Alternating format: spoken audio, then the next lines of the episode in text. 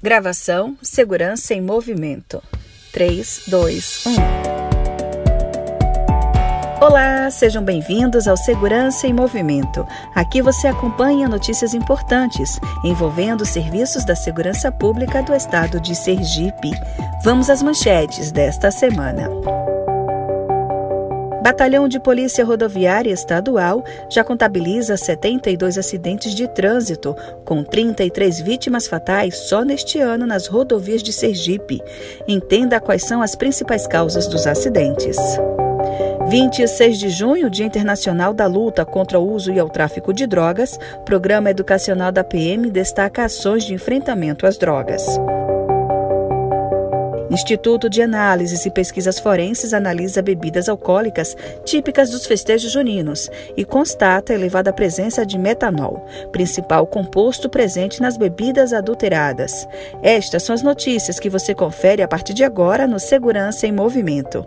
Apresentação: Lícia Moura.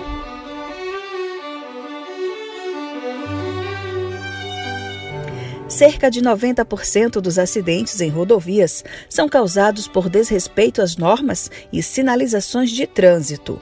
O Batalhão de Polícia Rodoviária Estadual, BPRV, contabilizou só neste ano 72 acidentes, com 33 mortes. O tenente-coronel Dene Ricardo, comandante do batalhão, explicou que a maioria dos acidentes de trânsito são causados pelo fator humano. Ele ressalta que é fundamental obedecer às normas de trânsito e também fazer manutenções periódicas no veículo. Infelizmente, as principais causas de acidente de trânsito, como é já levantamento da OMS, 90% o fator humano é preponderante para que os acidentes ocorram. Ou seja, 10% a gente atribui às rodo, rodovias, à situação de manutenção dos veículos e realmente sinistros, coisas que não se podem evitar muito importante, é como nós falamos sempre, fazer um breve checklist no seu veículo, fazer aquelas verificações básicas, a questão dos líquidos do veículo, seja água, verificar a questão do óleo do freio, óleo da direção hidráulica, verificar a calibração dos pneus, utilizar o cinto de segurança e fazer também levar o seu veículo com regularidade ao seu mecânico de confiança, para que ele faça uma verificação dos itens básicos para que o cidadão possa seguir viagem com tranquilidade. Quando o acidente acontece, o Instituto de Criminalística é acionado para periciar e emitir laudo contendo as causas. Esse laudo é emitido a partir das análises feitas nos locais dos acidentes envolvendo vítimas fatais. Ele fornece subsídio às investigações que podem gerar um eventual indiciamento da pessoa que provocou o acidente. O perito criminal Cleberson Soares detalhou esse importante trabalho realizado pela perícia. A partir do momento que tem um acidente de trânsito, a perícia criminal é acionada. Somente quando a vítima fatal é que é feito esse acionamento. Então, a gente se dirige até o local para busca de vestígios, né, para fazer a materialização do fato e documentar através do laudo pericial. Na busca de vestígios, a gente vai fazer as interpretações para dizer o que aconteceu, como aconteceu e qual foi a causa determinante para aquele acidente. Chegando à causa determinante, vai ser possível estabelecer quem deu causa e responsabilizar o responsável pelo acidente. Como eu falei, a gente vai materializar através do lado pericial, vai estabelecer a dinâmica do acidente. Isso vai possibilitar a Polícia Civil chamar aqueles envolvidos e aquelas pessoas que, que deram causa ao acidente, elas vão responder pelos atos que cometeram. 26 de junho é celebrado o Dia Internacional da Luta contra o Uso e o Tráfico de Drogas. A data foi adotada no Brasil como Dia Nacional de Combate às Drogas. A Polícia Militar de Sergipe, no enfrentamento ao problema, atua há 20 anos nas escolas da capital e interior do estado, com trabalho preventivo através do Programa Educacional de Resistência às Drogas e à Violência, o PROERD. A coordenadora, Major Adriana Litt, destacou que, desde a criação, o programa já foi levado para mais de 370 escolas em 20 municípios do estado. Para a militar, o PROERD possibilita a interpretação sobre a vivência, de modo a atuar na prevenção primária, orientando sobre as escolhas na vida das crianças e relembrando os riscos do contato com as drogas. Nesses 20 anos de PROERD no estado de Sergipe, nós conseguimos atingir mais de 83 mil crianças é, somente com um dos currículos do PROERD.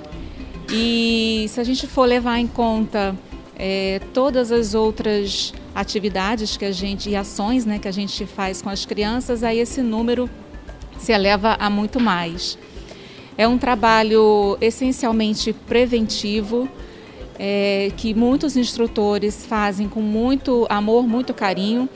E uma das coisas que logo a gente consegue, assim que o instrutor entra em contato com os alunos, é fazer a aproximação da polícia militar com a criança. A criança passa a ver a polícia com outro olhar e dar um valor especial à polícia. O objetivo final, então, é fazer com que as crianças tomem decisões seguras e responsáveis, conhecendo as consequências daquilo que ela escolhe. No trabalho ostensivo da Polícia Militar, só no primeiro trimestre deste ano foram apreendidos quase 675 quilos de drogas. O comandante do 8 Batalhão de Polícia Militar, Tenente Coronel Giovanni Feitosa, destacou que as ações de combate ao tráfico de drogas levam em consideração os anseios da população, que repassam as demandas da comunidade à Polícia Militar, que intensifica o policiamento. O 8 Batalhão, ele trabalha na filosofia de policiamento comunitário. E dentro dessa filosofia, mensalmente a gente reúne com todos os bairros, com os líderes comunitários, para ouvir a demanda daquele bairro. E dentre né, os, os fatos, né, os motivos ali abordados, está a questão do consumo de droga, seja na sua forma de consumo, seja na sua forma de tráfico. E com base nas informações da comunidade, o policiamento é direcionado para que realmente se faça a questão do combate do uso de droga dos tráficos naquela região, quer seja prendendo ou quer seja fazendo um trabalho de inteligência para se chegar, se chegar aos verdadeiros traficantes. De uma forma geral, é um trabalho preventivo, porque primeiramente a gente ouve a comunidade presencialmente, né, pelas denúncias que ela faz nas nossas reuniões, e através né, dos discos de denúncia, né, do 181 da própria Polícia Civil e do 190. Né, lembrando que a questão de, de, do uso da droga é uma questão socioeconômica, ela envolve a degradação da família, ela causa temor e ela causa medo àquela comunidade local que se vê refém da questão do tráfico de drogas. Então, e a nossa participação naquela sociedade, com a participação da comunidade, ele tem gerado bons frutos, porque preventivamente direcionamos o policiamento para evitar que o tráfico de droga aconteça em determinados bairros aqui, principalmente da zona norte de Aracaju. Os tradicionais festejos juninos estão proibidos, mas em família e em casa o milho está liberado, só que sem acender a fogueira.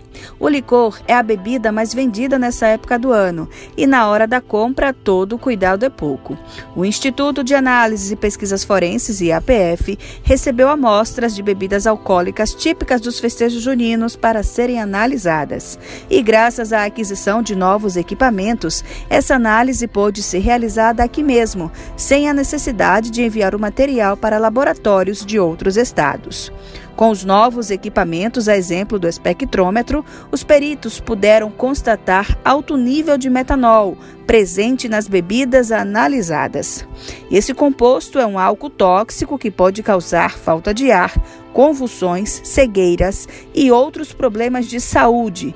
Nailson Correia, perito e coordenador do Laboratório de Química do IAPF, alerta a população para os riscos de consumir bebidas sem procedência e dá dicas para não comprar gato por lebre.